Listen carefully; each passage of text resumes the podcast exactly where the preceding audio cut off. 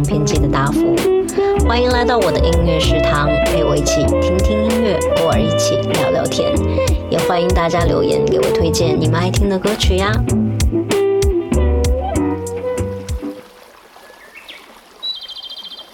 Hello，大家早上好呀！你有没有想过，家里的植物其实它不像猫猫狗狗，它们不会说话，所以呢，我们也无从得知它们的所想所感。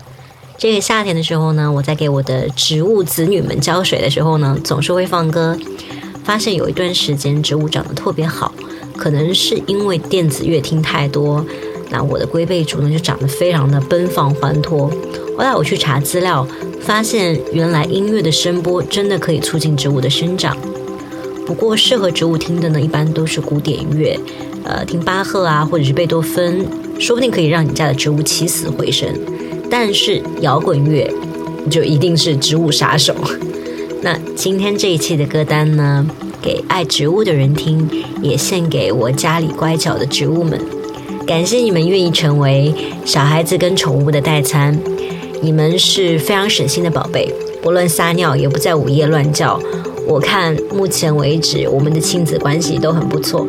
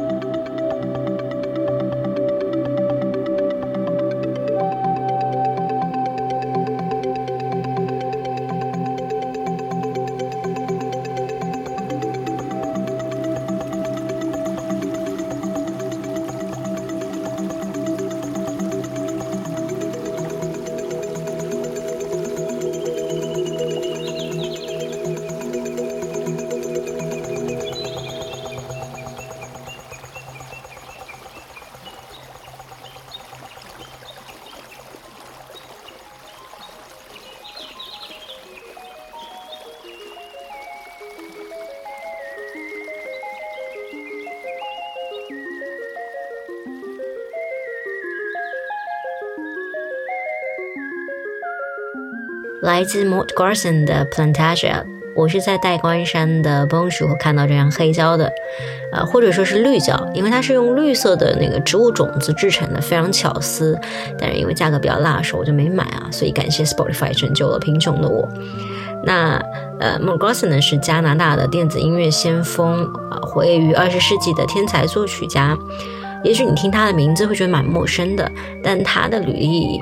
呃，算是流行音乐史上面数一数二的，因为在一九六九年阿波罗十一号登月的电视转播中用的配乐就是他专门制作的。然后这张专辑呢也非常先锋，感觉是炫酷植物才会去听的。从澎湃振奋的管弦，再到科幻俏皮的电子，这整张专辑覆盖的情绪范围非常宽广，很适合植物和我们人类全时段欣赏。呃。我也超喜欢这段对于专辑的评价。Whether you're growing plants or just smoking them, Plantasia is always the right soundtrack.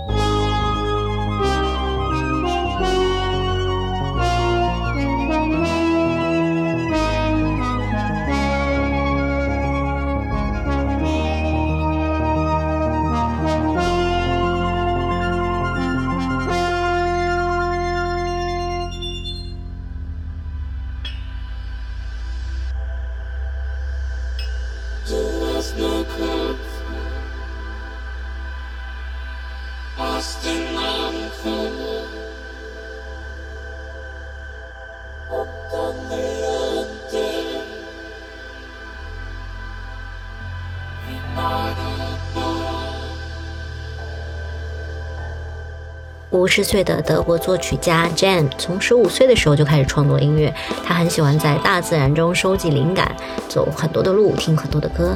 二零一四年的夏天呢，他在乡下度假的时候突发奇想，于是呢，在阳台上用了三天时间即兴创作，为植物专门录制了一张专辑，叫 Music for Plants。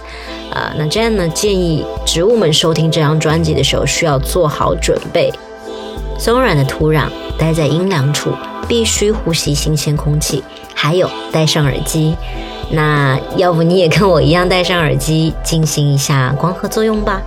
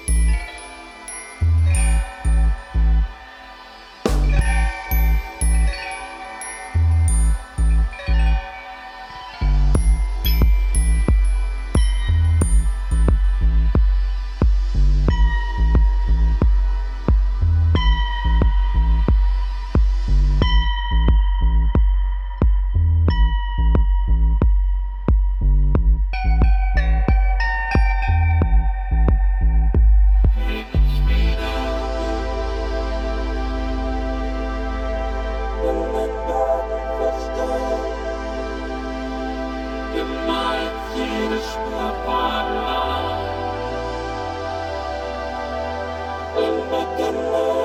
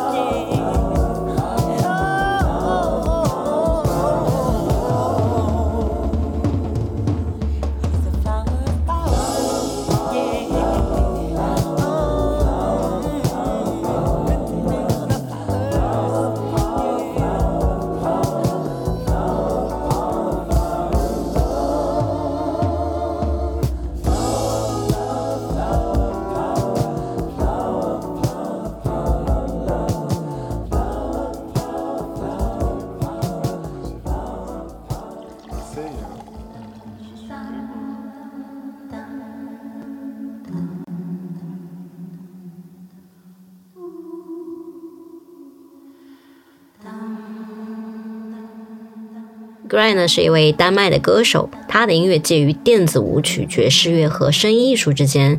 与其说他做的是实验与音乐的话，不如说他的创作过程本身就是一种实验。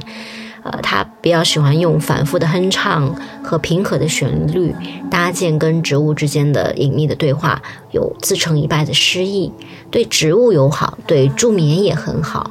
那他呢，专注在记录人类、植物跟动物之间的对话，尝试呢用音乐和大自然交流。他在印度跟野生动物一起低鸣，在挪威和座头鲸一起高唱。在这张专辑里呢，他和跳舞草一起进行了创作。跳舞草和含羞草一样啊，对声音特别敏感。当听到声音的时候呢，就像是被受到了触动一样，以椭圆形的舞步迅速移动它的叶片。如果你感兴趣，可以搜一下那个视频，非常有趣。